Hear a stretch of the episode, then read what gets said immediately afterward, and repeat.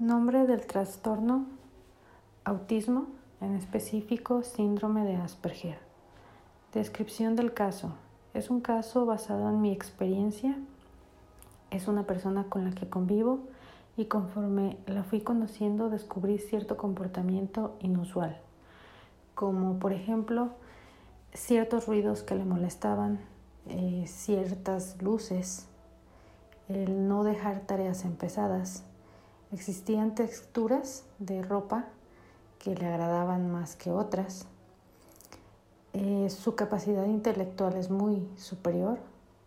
Creo que es de las personas más inteligentes que conozco. Y es una persona de rutinas y de itinerarios muy cerrados. Mm, le frustra mucho el que no se logre como se planeó en cuanto al comportamiento social o la forma de relacionarse con otras personas, suele ser brutalmente honesto.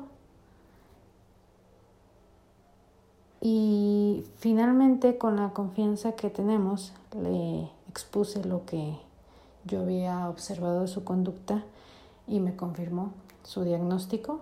Fue diagnosticado cuando era niño a través de un mapeo cerebral con síndrome de Asperger.